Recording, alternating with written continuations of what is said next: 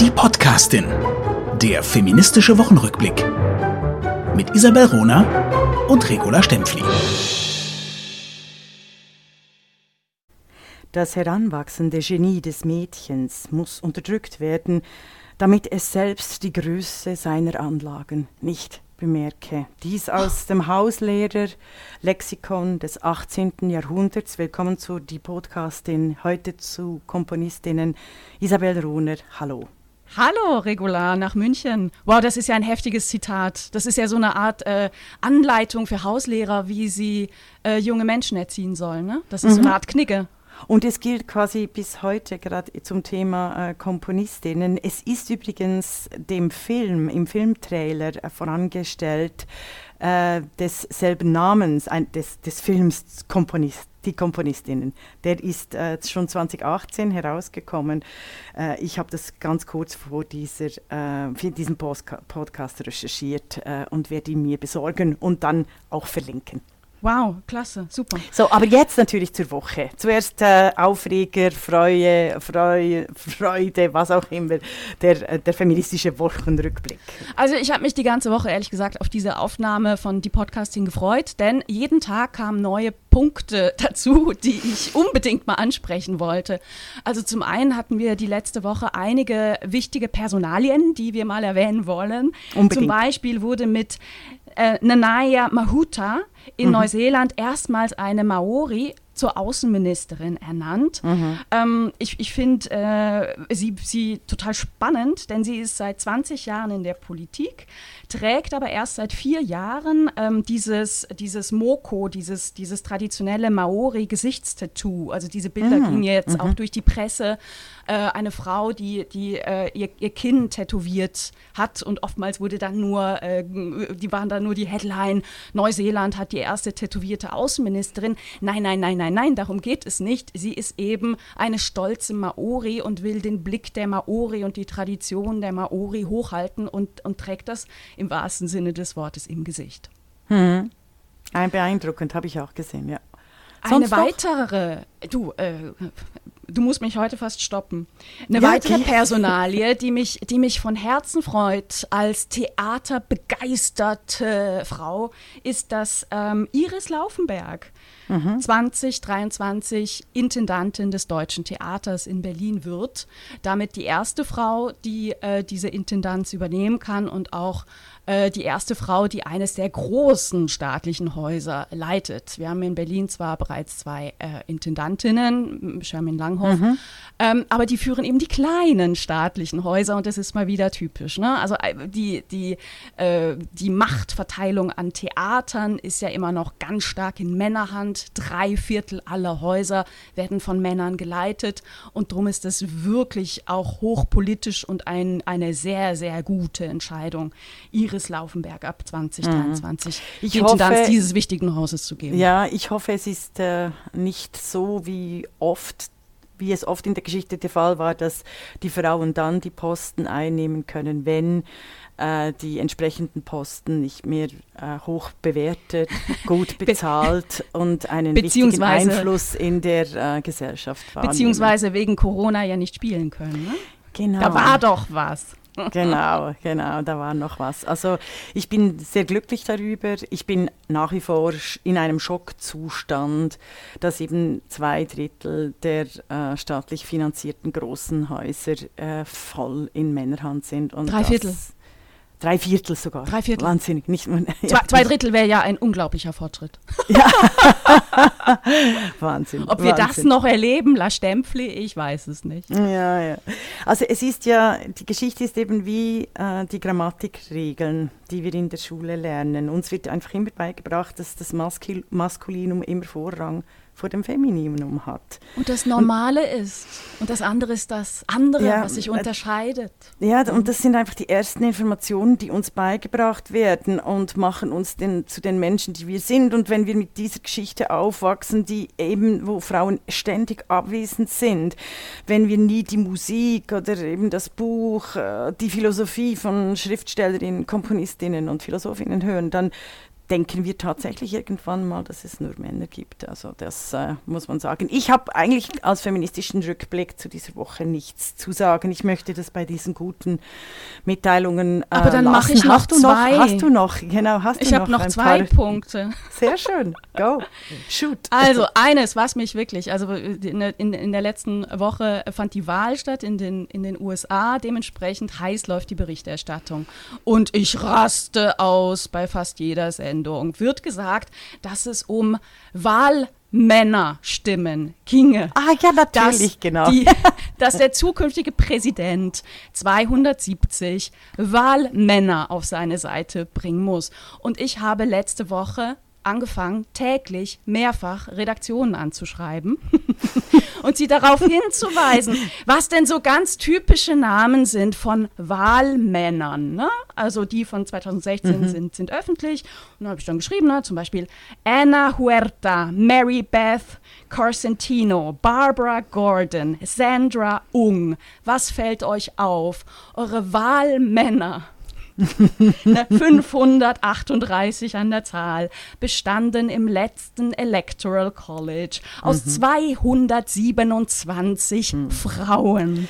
Ja, ja, sagt ja, äh, Wahlleute. Und das heißt eben, genau, Wahlleute, das, das ist ja das Problem äh, der, der deutschen äh, Journalisten, dass sie selbst die geschlechtsneutralen englischen äh, Bezeichnungen, ja genau, also Electoral, Electoral College, äh, dann eben zu, zu Wahlmännern machen. Oder? Ich also meine große Freude war gestern Peter Klöppel, ne? RTL aktuell, denn Peter mhm. Klöppel vorgestern noch von Wahlmännern gesprochen. Ich habe ihn angeschrieben und mhm. ich schreibe es mir auf die Fahne. ich weiß ja, nicht, ob es stimmt, wahrscheinlich haben noch sich andere ja, ja, gemeldet. Also, Aber gestern sagte er, Wahlleute ganz, ganz explizit. Mhm. Unterschätzt, unterschätzt äh, deinen Einfluss da nicht. Ich finde also, es skandalös. Also schreibt der Welt, die hält noch ganz standhaft an äh, Wahlmännern fest, schreibt Fokus. Also bei ähm, der Welt, äh, bei der Welt äh, befürchte ich, ja, aber bei der Welt befürchte ich, da ist äh, Hopfen und Malz verloren.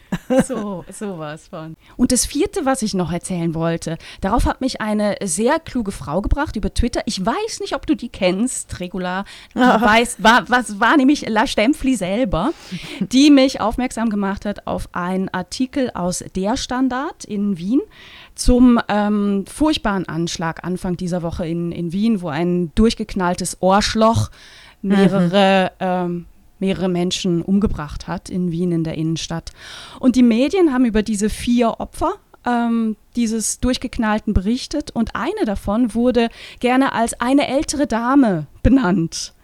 Und der hm. Standard hat einen Nachruf von der Schwester dieser älteren Dame veröffentlicht.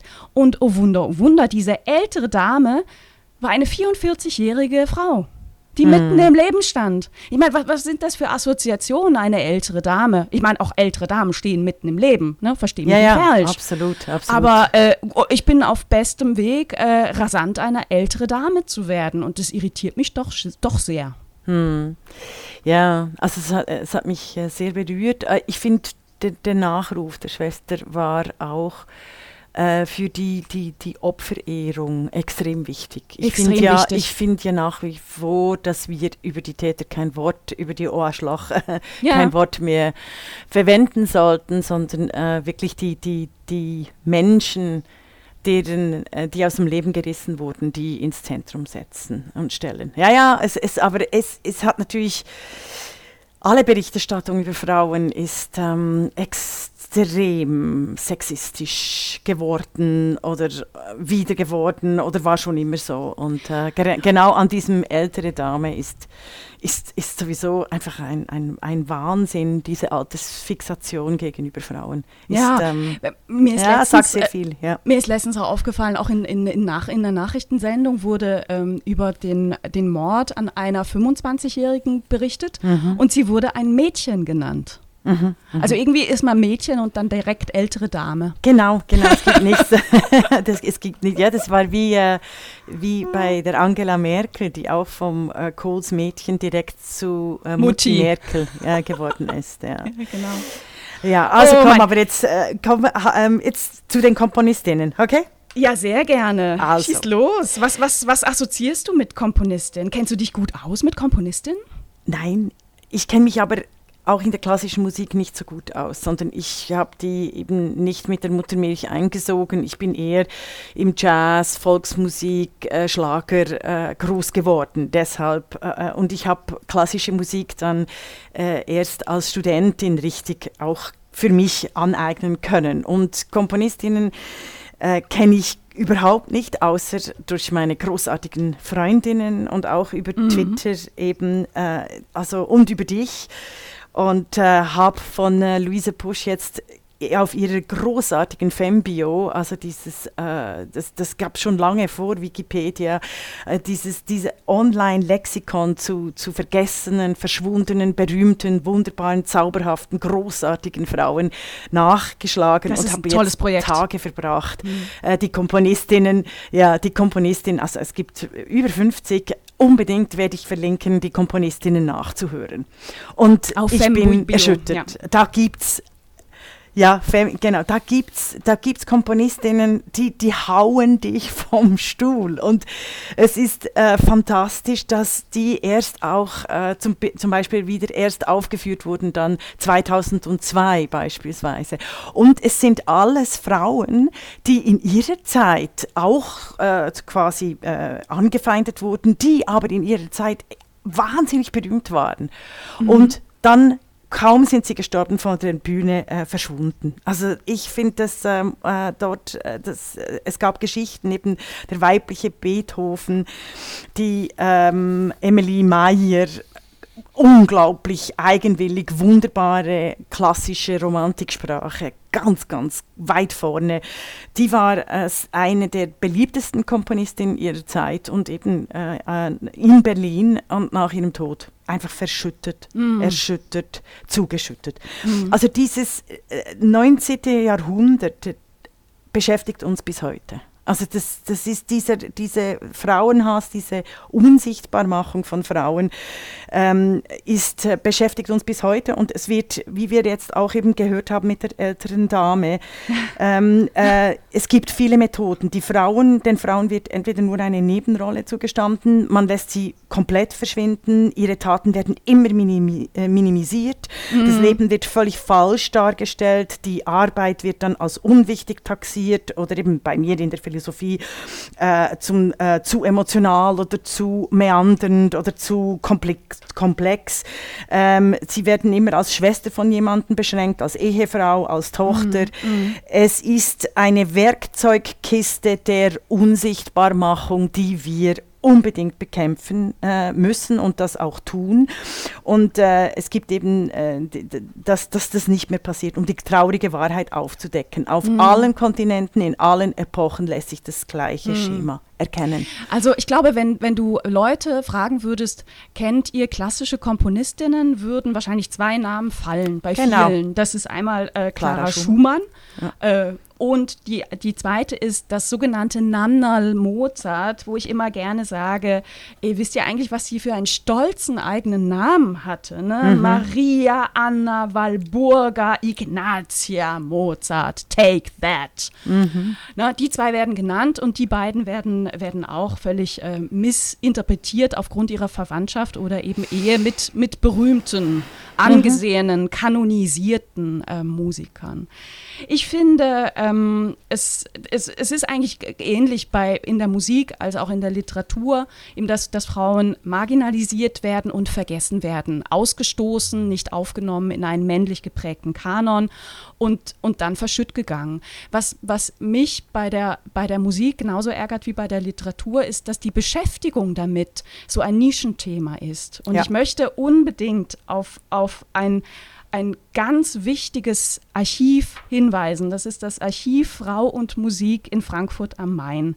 Mhm. Das äh, das größte und wichtigste Bedürfnis bedeutendste Archiv zur Sammlung von Werken weltweit mhm. von äh, Frauen in der Musik, von Komponistinnen und Dirigentinnen geworden ist. Und es ist so, es ist, die machen eine wahnsinnig wichtige Arbeit und gleichzeitig ist es so traurig, dass die Beschäftigung mit, mit den Nachlässen von Komponistinnen, mit, mit der Wiederausgrabung von Lebensleistung in, in einem einzigen Archiv stattfindet und nicht in allen Archiven. Ne? Ja. Genau. Die, die anderen machen eben normale Wissenschaft, mhm. das heißt, sie be beschäftigen sich mit den Jungs.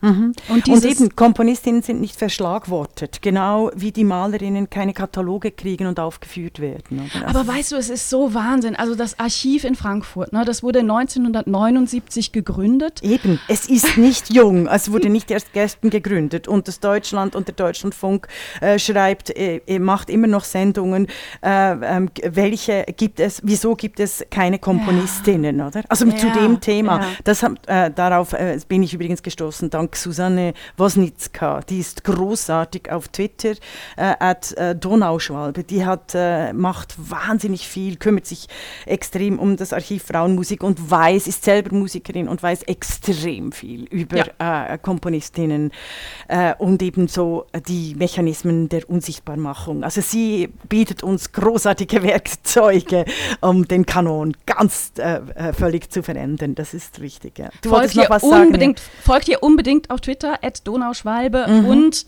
liebe Leute, die ihr in, bei den Medien arbeitet, äh, schreibt sie an für Expertise, nehmt sie auf, interviewt sie. Ne? Mhm. Da ist, da ist, das ist die Expertin für, mhm. für Komponisten. Sie sagt auch, also sie sagt zum Beispiel Or Orchester- und Rundfunkanstalten, also auch eben öffentlich-rechtliche Institutionen, haben zwar eine Charta der Vielfalt unterzeichnet, aber sie setzen sie überhaupt nicht um. Jetzt halte ich fest, 4,5 Prozent Komponistinnen pro Saison. 4,5 Prozent Komponistinnen werden aufgeführt in öffentlich-rechtlichen äh, in öffentlich-rechtlichen Institutionen, Radio- und Rundfunkorchester etc.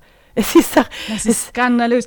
Also ich nehme, ich nenne mal, mal noch ein paar Zahlen. Ne? Unbedingt, ne? ja. Also dieses Archiv äh, in, in Frankfurt hat einen Bestand von 26.000 Werken von ja. Frauen in der Musik. Wunderbar. Sie sammeln die Kompositionen von mhm. 1900 Komponistinnen. Wahnsinn. Zudem haben sie ein Archiv der Aufnahmen, der Musikaufnahmen von Dirigentinnen. Insgesamt haben die ein Spektrum vom 9. Jahrhundert bis heute. Mhm. Also komm, kommt uns nicht mit, Frauen spielten keine Rolle. ja, und das die Lüge, es gibt immer noch einfach die Lüge, das ist so eine ein, ein Frauenhass drin. Die Lüge schwirrt rum, dass wenn, wenn Werke von Frauen gut werden, sie auch gespielt würden. Und oh, da, du, da, da kriege ich, ich immer eben, da kriege ich immer einen, einen so dicken Hase. Entschuldigung, wenn ich fast nicht mehr reden kann, aber ich habe ich diese Woche immer wieder, jeden Tag die Fassungslosigkeit, aber auch die Freude über die wiederentdeckten Komponistinnen. Also danke Luise Pusch, danke äh, Susanne Wosnitzka, danke äh, Isabel Rohner, dass ihr mir ermöglicht habt, ähm, Frauen zu entdecken, von denen ich keine Ahnung hatte und die ich unbedingt hören und kennen muss. Also, Danke, Regula Stempfli. Ne, das gilt ja für dich genauso in anderen, anderen Bereichen. Und ich sehe mich überhaupt nicht als Expertin jetzt für, für Frauen in der Musik. Ne? Mhm. Äh, ich sehe mich eher als Expertin für Kritik an Institutionen. Ich finde es skandalös, dass, dass dieses das Archiv ja. in, in, in Frankfurt finanziert wird, äh, sehr, sehr, sehr schäbig finanziert wird, aus, aus, äh, nur aus, aus, hessischen, aus hessischen Mitteln. Ne? Also mhm. das hessische Ministerium für Wissenschaft und Kunst, das ist eine gute Aufgabe. Ähm, ne? Die, die fördern die, Stadt. die Stadt Frankfurt. Aber, aber das ist eine Bundesaufgabe. Ne? Die mhm. müssten eigentlich im Geld schwimmen um mhm. richtig gute Arbeit zu machen. Stattdessen haben sie Projektgelder und befristete Stellen und das ist skandalös. Das betrifft auch das Archiv der deutschen Frauenbewegung in Kassel übrigens, die auch hervorragende Arbeit machen, äh, aber ständig unterfinanziert sind. Das äh, betrifft auch das Archiv der Schweizerischen Frauenbewegung, das auch äh, oh, ja. in, äh, durch private Spenden und durch Marte Gosteli initiiert wurde. Das aber immerhin dank dem Einsatz von Frauen und äh, äh, We Collect und einer großen Petition jetzt äh, quasi gerettet wurde. Oder? Aber Hast es ist ja eigentlich selbstverständlich, äh, dass, äh, dass Frauenarchive von, als, als, als staatliche Archive institutionalisiert werden müssten. Hast du das mitgekriegt, dass das, ähm, dass das Institut der Universität Freiburg, also Fribourg in mhm. der Schweiz, gerade eine Studie machen möchte zu den äh, Hintergründen von 50 Jahre Frauenstimmrecht? Also was lief da in den Kantonen? Wie, wie war die gesetzliche äh, Veränderung? Was mhm. sind die Akteurinnen? Ne? Also das mal wirklich solide zu erforschen. Ne? Da, ja. da, gibt es immer noch wahnsinnig wenig Forschung. Und öffentlich zu Spenden aufrufen. Das ist eine staatliche Universität. Universität, die dafür kein Geld hat. Mhm. Ich, äh, äh, äh, also ich kann gar nicht aufhören, mir die Haare zu raufen. Mhm. Und, und ich habe ich hab mich auch ein bisschen geärgert. Es gibt tatsächlich schon äh, ganz viel Material über die letzten 50 Jahre. Vielleicht nicht im Rechtsbereich. Ich habe ich hab mit den Frauen Kontakt äh, aufgenommen, aber äh, in meiner Zeit, also ich habe ja die Historikerinnen-Tagung äh, gegründet, mitgegründet, gab es in der Schweiz, ne? in der Schweiz, ja, ja mhm. gab es extrem viele, es war 83 und 86, gab es extrem viele äh, tolle Arbeiten, Seminar- und, und Lizenziatsarbeiten hießen die Masterarbeiten damals noch zum äh, Frauenstimmrecht und Wahlrecht äh, in der Schweiz und die internationalen Kontakte. Und auch die sind jetzt äh, nach 40 Jahren eben verloren gegangen oder vergessen. Und das ist mir auch aufgefallen, dass die Männer äh, Großkarriere gemacht haben auf äh, diesen Themen. Zum Beispiel äh, Professor Jakob Tanner hat mit einer Frauenbiografie der ähm, Züblin Spiller, die auch nicht bekannt ist, aber die hat die Fabrik Ernährung in die Schweiz gebracht, mhm. äh, hat er seine Habilitation und seine Karriere eigentlich gemacht, um nachher als Professor quasi die Arbeiten äh, von Frauen und auch seinen Kolleginnen überhaupt nicht mehr zu erwähnen. Und das, Ach, das passiert weißt du, das, immer wieder. Es ja, ist so typisch. Ist es ist so typisch. Ich glaube, darüber haben wir auch schon mal gesprochen. Also wenn Wissenschaftler, Männer, mhm. sich auch mal mit Frauen befassen, ja. dann zeigt das ihre wissenschaftliche Breite. Ja, und, genau. und sie werden dafür gewürdigt und man sagt, oh, mhm. oh, wie toll, ne? dann muss die ja wirklich was gekonnt haben, wenn selbst er darüber schreibt. Mhm. Wenn Frauen sich mit Frauen befassen, naja, dann sind sie selber betroffen und können das doch selber nicht beurteilen und es ist ein Stigma. Ja, eine Defizitagentur, ja. Und da muss man aber einfach, da müssen wir, da müssen Frauen auch darauf hinweisen, dass die, die Frauen, jede Töchtergeneration beginnt wieder von vorne, äh, manchmal extrem naiv sind und das Gefühl haben, es ist nichts passiert, sie sind die Ersten, die diese Frauen wiederentdecken. Dem ist nicht so. Gerade in den 80er Jahren ist wahnsinnig viel passiert. Mhm. Und das wird äh, eigentlich, ist verschütt gegangen. Also jetzt auch mit den sogenannten neuen Feministinnen. Also ich möchte mhm. da äh, habe ich mir überlegt, ich mache jetzt eine Dokumentation zu den 80er Jahren, weil äh, ich es selber erlebe, dass eine Geschichte, die ganz anders ausgesehen hat, es quasi so äh, äh, als zur Unterdrückungsgeschichte und Unsichtbarmachung äh, Geschichte von Frauen umfunktioniert wird. Das ist, äh, es ist, das ist wie, wie, du feststellst, dass du ab 40 zur älteren Dame wirst, erkenne ich ab ab 50, äh, dass es mich gar nicht gegeben hat. also so, wirklich eine Unordnung der Dinge. Wahnsinnig. ja, verrückt. Wir, wir, wir leben ja alle in dem Trugschluss, wir, wir würden in der besten aller Zeiten leben. Ne? Und, und hinter uns wäre nur Rückstand. Also wir wären auf dem, auf dem Peak des Fortschritts. Das habe ja. ich auch gemerkt, als ich gestern so ein bisschen über, über Komponistinnen und, und Geschichte mhm. äh, der ihrer Rezeption gelesen habe. Da bin ich auf einen Artikel gestoßen. Da stand dann plötzlich, plötzlich, ähm, dass, dass Frauen vor dem 20. Jahrhundert gar nicht die Möglichkeit hatten, Opern aufzuführen. Und dann dachte ich so, what? Hä? Also ich meine, 19. Ja. Jahrhundert kann ich verstehen, aber davor gab es eine Zeit. Ne? Und äh, also ist eine kleine, kleine Anekdote, aber im 17. Jahrhundert, ne, eine der am bestbezahltesten Komponistinnen und Männer sind hier mitgemeint, war Francesca Caccini. Ne? Also ah. ihre, ihre Oper mhm. äh, La Liberazione di Ruggero dall'Isola d'Alcina mhm. war ein Bestseller.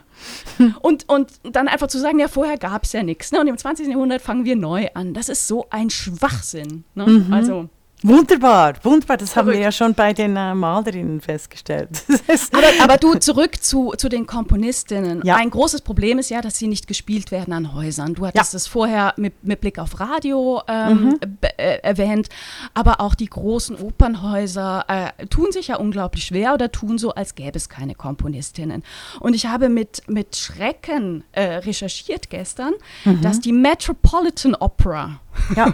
Das ist die Oper. Die Met, genau, genau, genau. Das ist alle, alle, alle die in Bislang, der klassischen was, was, was würdest, sind. Was würdest du ja. schätzen? Wie viele Werke von Frauen, Opern von Frauen hat sie bislang aufgeführt? Also das mindestens 30 Prozent, sicher. Also die Met ist so fortschrittlich, die ist so weit in der äh, klassischen Inszenierung, die ist wirklich up to date mit, mit allem, was mit der Klassik geht. Sie verkauft sich auch wahnsinnig toll, hat ein riesen Publikum Publikum und ist doch divers und, und, und fortschrittlich und modern. Also mindestens 30 Prozent. Oh, du, bist, du bist rhetorisch so perfide. also, bislang waren es zwei. Oh das allererste Werk einer Oper hat die Met 1903 aufgeführt. 1903. Ah, immerhin! 1903. Ja, ja, genau. Wow. Das war äh, die Oper Der Wald von Ethel Smythe. Oh, noch nie gehört. Entschuldigung, ja, genau. also sollte ich, also kennst du Ethel Smythe? Nein. Also ich kannte sie, ich, ja. nee, ich kenne die Oper nicht. Aber werden wir sofort nachhören. Also will ich jetzt sofort. Und äh, dann äh, sofort passierte ja. erstmal jahrzehntelang nichts. Die, die, nächste Oper einer Frau mhm. wurde erst 2016 aufgeführt. Und das ist eine Oper der wohl bekanntesten zeitgenössischen Komponistin überhaupt, mhm. nämlich der Finnin Kaya Saryaho. Ich habe das sehr geübt schön. auszusprechen, Bravo. ich weiß aber nicht, ob das richtig ist. Gaia Saryaho, sehr schön. Das war ein, ein Hinweis äh, von Maya Salven übrigens. Ähm, ah, wunderbar, vielen Dank.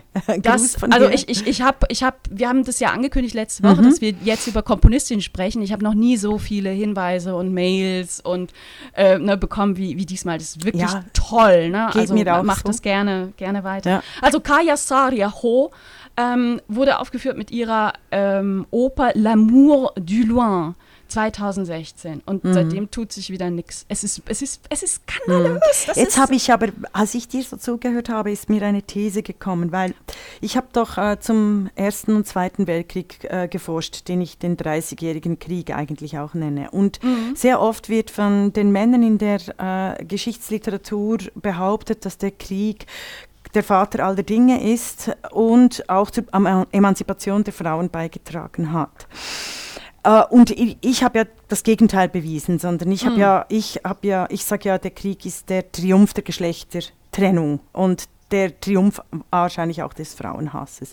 Und das fällt mir jetzt auch wieder auf. Also, dass du eben 1903 hat die Met selbstverständlich schon eine Oper einer äh, Komponistin der Smith, äh, die wir jetzt nicht mehr kennen, äh, aufgeführt und äh, es dauerte 103 äh, Jahre bis wieder, 113 äh, Jahre bis wieder eine Frau aufgeführt wurde. Schon, schon faszinierend. Mit dem müssen wir auch auf den Grund gehen und da müssen die Geschichtsbücher auch anders umgeschrieben werden. Ich bin tatsächlich der Überzeugung, dass jeder Krieg den äh, die Geschlechtertrennung äh, viel, also obwohl die Rollen von Frauen ausgeübt werden müssen, aber eigentlich in der Wirkung äh, ein, ein Triumph äh, der, der Frauenunterdrückung äh, markiert ja. und zwar auf Jahrzehnte hinaus. Ja. Weil, ich, weil ich genau weiß, dass wenn ich es nicht tue, ich Mails kriege mit, ja, aber es gibt halt sonst keine Frauen, die Opern komponieren. Ne? Dieses, dieses äh, Vorurteil, was, was immer wieder kommt. Will, will ich einfach ein paar Namen sagen, die sind total ja. willkürlich äh, ausgewählt, ne, zum Teil. Also Lina Lapelite aus Litauen, das ist eine 35-jährige Komponistin, die hat eine Oper geschrieben. Ähm, dann äh, vielleicht ein frühes Beispiel, Amalie von Sachsen hat eine Oper geschrieben. Mhm. Germaine Taillefer hat Opern geschrieben. Judith Weir, äh, zeitgenössische britische Komponistin, und Suk Chin, eine der, der bekanntesten äh, Komponistinnen zeitgenössisch aus, aus äh, äh, South Korea, sage ich schon, Südkorea. Mhm. Ähm, äh, Roxanne Panufnik. Ähm, auch eine, eine britische Komponistin. Es gibt ganz, ganz viele. Und warum werden sie nicht gespielt? Mhm. also wir könnten eben die nächsten zehn Jahre ausschließlich mit Komponistinnen bestücken, finde ich. Ja. Also es ja. braucht gar keine Komponisten mehr, die haben wir jetzt äh, Jahrhunderte und Jahrzehnte lang gehört. ich finde, ja, ja. Ja, ja, ja, also. Und, und, äh, aber weißt du, die, die Frage, ähm, wa warum werden sie nicht gespielt, mhm. das hängt an, an ganz verschiedenen Dingen. Also es hängt auch an einem offenen Sexismus immer noch gegenüber äh, äh, den Werken von Frauen. Also da, da halten sich immer noch, äh, also ich habe hier ein Zitat gefunden von einem Kompositionslehrer ähm, Ende der, der 1970er Jahre, Aaron Copland, der der Meinung war, Frauen würden eine angeborene Blockade haben. Und diese hm. angeborene Blockade würde sie daran hindern, Zitat, groß angelegte musikalische Formen zu erschaffen. What a bullshit. Mhm. Es ist, ja, ist wirklich skandalös. E, äh, even more sophisticated explanation, weshalb man äh, Frauen aus dem Gedächtnis, aus der Sichtbarkeit äh, schieben kann. Deshalb ein Werkzeugkasten, oder? Also was tun? Mhm.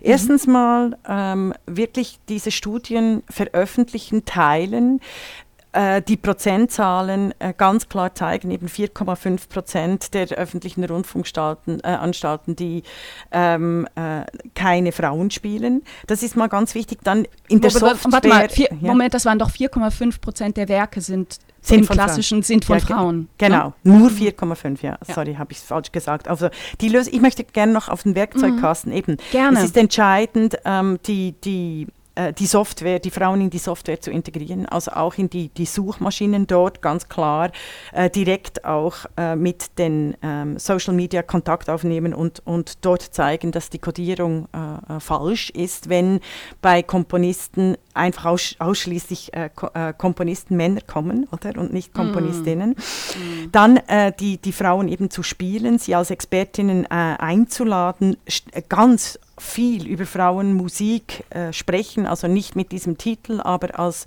äh, äh, Komponistinnen besprechen, die Eigenwilligkeit, die Zeitordnung, äh, äh, wirklich sich mit der äh, Musik von Komponistinnen auseinandersetzen, ähm, sie eben verschlagworten als Beirätinnen in, in allen wissenschaftlichen Beiräten, die sich mit der Musik beschäftigen, dort auch eben die Komponistinnen nicht nur zu berücksichtigen, kurz, wir brauchen brauchen dort festgeschriebene Anteile, ja. weil ohne, ohne Quoten läuft wirklich überhaupt nichts, wie wir Und sehen. Und wir müssen alle äh, Radiostationen auch, äh, wir, wir, müssen es einfordern, dass Frauen gespielt werden, genauso wie an großen Opernhäusern, großen Konzerthäusern. Die Werke von Frauen müssen gespielt werden. Genauso damit haben sich ja Museen sehr, sehr lange sehr schwer getan, ne? Äh, als, Tun als sich also die Forderung.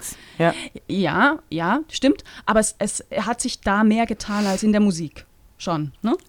Ja, aber in der Schweiz nicht. Also da ist der, der Kunst, äh, da, das hängt auf. aber mit dem Kunstmarkt zusammen, da äh, die, die öffentlichen Häuser sehr viele Stiftungen und äh, Sammlungen übernehmen, auch von Rüstungshändlern und sie so dann aufwenden und die klassischen Sammlungen, also wenn du so äh, äh das sogenannte äh, Public-Private Partnership hast, dann hast du immer Sammlungen, die ausschließlich mhm. mit Männerwerken bestückt sind. Mit, mit einer Ausnahme zur Ehrenrettung. Ne? Okay das Kunstmuseum Luzern unter der äh, äh, äh, Regie und Leitung von Fanny Fetzer macht eine hervorragende Arbeit, um Frauen in der Kunst sichtbar zu machen. Mhm, mh. Finde ich wirklich bemerkenswert. Wunderbar, unbedingt, unbedingt erwähnen. Es tut mir leid, wenn ich da über einen Kamm geschoben bin. Ich habe vor allem äh, das potente Zürich äh, im, oh ja, im gut, Blick Zürich gehabt. Ist hey, wir haben noch eine Oscar-Gewinnerin von ja. 2020 und zwar die Komponistin der Filmmusik vom Joker. Ich kann einfach ihren Namen nicht wirklich aussprechen. Kannst du das? Also mein, mein, Is, mein Isländisch, ich kann äh, bei vielen Sprachen so tun, als ob, ne? aber mein Isländisch ist wirklich ja. schlecht. Ähm, ich glaube, man sagt Hildur Gudnadottir oder Sehr so ähnlich. genau, die Hildur. Äh, man, man, kann sie, also Frau kann sie auf YouTube äh, bei der Oscarverleihung äh, sehen und hören von einer äh, Dirigentin äh, gespielt, die, die, die verschiedenen Filmmusiken und mit Sigourney äh, Weaver und mit den Superwomen drei, die sie ansagen. Also es sind acht kostbare, köstliche Minuten der diesjährigen Oscar-Verleihung. Ganz, ganz oh, großartig. Cool. Ver verlinkt das doch auch. Ja, werde ich, werd ich unbedingt machen. Das ist klasse. Ich habe übrigens noch eine Mail bekommen auf unsere Sendung letztes Mal hin oder auf unsere Folge. Mhm. Ähm, und zwar vom Gerd Bührmann, das ist ein Theatermacher aus Köln, ah. ähm, der Musical-Fan ist und äh, mich doch drauf oder uns darauf hinweisen will, dass es noch ganz viele andere geile Musicals gibt von Frauen. Und ich, äh, ich will einfach ein paar nennen, weil das ist, ist wirklich, es ist beeindruckend. Also äh, ähm, Vielen Dank. Homes von J Janine Tesori, Come From Away von Irene Santoff, ähm, Hadestown hat mehrere Tony Awards gewonnen von hm. Anais Mitchell. Ähm, also ganz irre. Ich habe mega viele Links bekommen äh, und habe gemerkt, es, es ist eine ganze Welt, die an uns vorbeigeht, wenn, wenn wir, wenn wir so, so unsere Scheuklappen tragen. Das ist wirklich ja. geil. Und ich möchte eine zeitgenössische Komponistin noch nennen, einfach weil warte, ich sie warte, liebe. Aber schick mir die Links unbedingt, dann werden wir das auch veröffentlichen. Ja, und das ist noch eine zeitgenössische Komponistin und ich möchte etwas zur Popkultur sagen. oh, dann sag du erst was zur Popkultur, weil ich glaube, das passt. äh, also ich möchte, ich bin ein großer Fan von Beyoncé. Beyoncé. Ich weiß, jetzt werdet ihr mich auslachen und hassen und denken, was bin ich für eine Kommerztante? Und klar, es ist ein Kommerzfeminismus. Aber ich finde es ganz wichtig, dass sie den Feminismus in die Popkultur gebracht hat und ihn so für alle zugänglich gemacht. Und das möchte ich schon äh, erwähnen. Neben dem, dass ich ihre, ihre Songs halt schon auch mag und mich deshalb oute als völlige Banausin und ihr könnt mich äh, mit Tomaten bewerfen. Aber ich finde, ich fand sie als Figur extrem wichtig, äh, gerade in der Popmusik. Schreibt sie denn ihre Sachen selber, sag mal? Ich ja, ja, ja, ja, ja, ja, oh, ja. Wow, also, okay. ja. nicht alles, nicht alles, mhm. aber, äh, aber sie ist eine, eben, sie, ich würde sie eben auch unter die Komponistinnen äh, nehmen, die Musikerinnen, die ähm, wahnsinnig talentiert sind. Also Geil. und, und und die natürlich ganz viel Geld äh, mit äh, äh, Feminist ähm, äh, verdienen. Ähm, we should all be feminist wie, wie Dior oder Chanel auf dem äh, Shirt. Aber ich finde das, ich finde das gerade in der Popmusik war das extrem wichtig, dass sie dort ähm, etwas anderes, einen anderen Dreh reingebracht hat. Geil, die, die wir hatten eine Szene. ganz ähnliche Idee, La Stempfli. Weil äh, ich wollte auch eine, eine äh, zeitgenössische Pop-Ikone äh, nennen, ähm, die mir viel bedeutet. Ich mag ihre, ihre Songs total gerne. Das ist Pink, die Alright. auch einfach ein anderes Frauenbild in die Musikszene reinbrachte. Und ich liebe es. Ich habe, ich habe ähm, eine, eine kleine Nichte, die äh, momentan so ein bisschen auf dem auf dem Rosa-Trip ist und immer wenn wir uns sehen, gucken wir uns Pink-Videos an. das ist, ist, mein Beitrag zur Erziehung.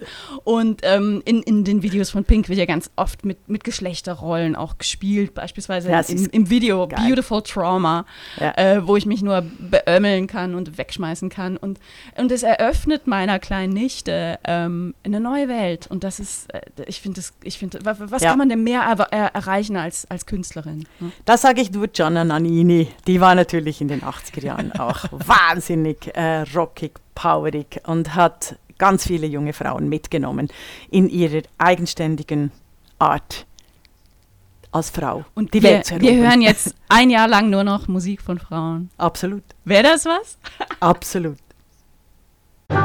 Das war die Podcastin, der feministische Wochenrückblick mit Isabel Rona und Regula Stempfli.